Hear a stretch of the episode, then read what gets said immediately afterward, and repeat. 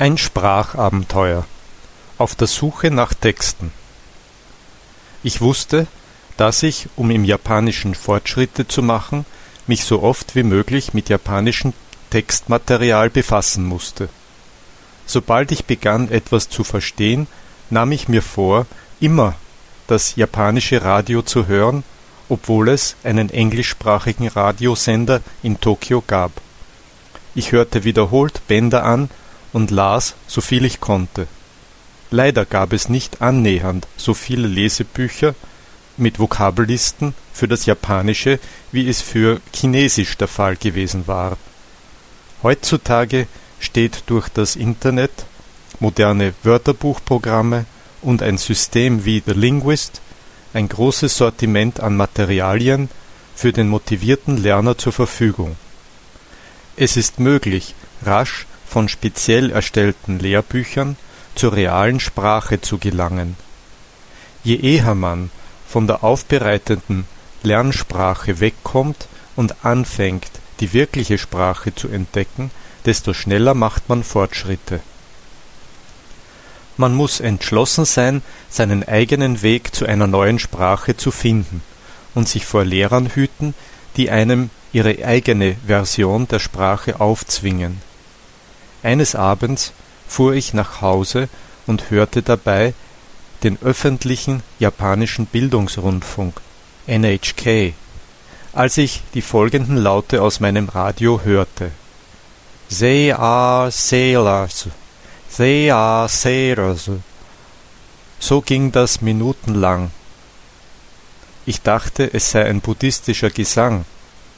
Schließlich erkannte ich, dass es ein Englischlehrer des Radiosenders mit starkem japanischem Akzent war, der den Satz They are sailors immer wieder wiederholte. Diese wiederholte Nachäfferei von Worten ist das Gegenteil von bedeutungsvollem Inhalt und hat wenig Wert. Irgendwie erinnerte es mich an meinen Französischunterricht in der Schule. Heute gibt es in jeder japanischen Stadt junge muttersprachliche Englischlehrer. Der Englischunterricht hat sich seit den 70er Jahren in Japan stark entwickelt.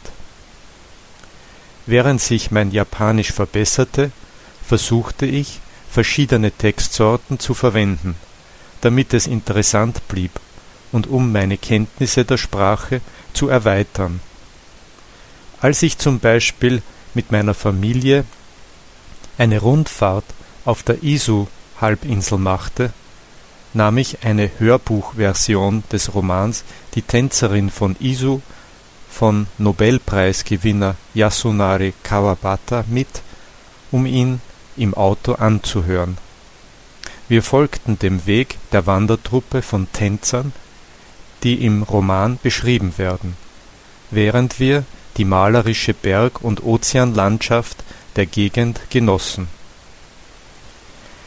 eine der interessantesten Tonaufnahmen, die ich anhörte, war eine Produktion von NHK mit dem Titel Die Geschichte der Showa-Ära. Sie bestand aus Live-Übertragungen von Rundfunknachrichten der Zeit von 1925 bis 1945. Im Laufe der Zeit konnte ich das meiste davon verstehen im Geist höre ich immer noch gewisse Phrasen von Radiosprechern, die Meldungen aus Sport und Politik oder historische Ereignisse der Zeit verlautbarten. Heute gibt es aufgrund der gesteigerten Produktion von Hörbüchern und elektronischen Büchern viel authentisches Material in vielen Sprachen, die den Interessen von Sprachenlernenden entgegenkommen Während also Lesen und wiederholtes Hören wirksame Mittel sind, sich mit einer neuen Sprache vertraut zu machen, ist die reale Interaktion mit Muttersprachlern immer der größte Anreiz und Übungsbereich für den Lernenden.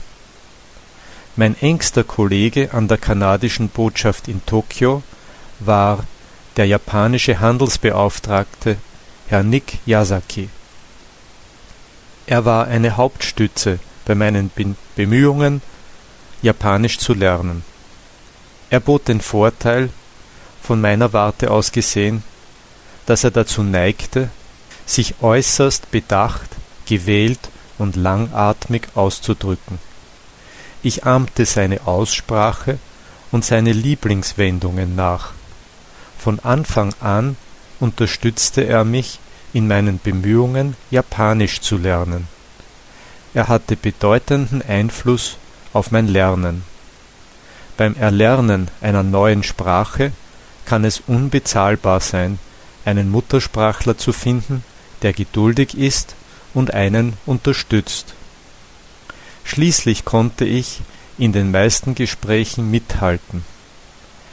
Meine Gesprächsstrategie war, was ich zu sagen hatte, einfach auszudrücken und innerhalb meiner sprachlichen Grenzen.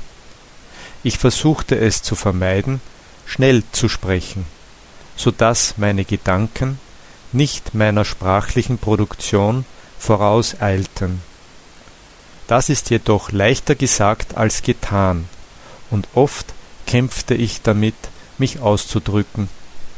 Aber all dies war Teil des Lernprozesses.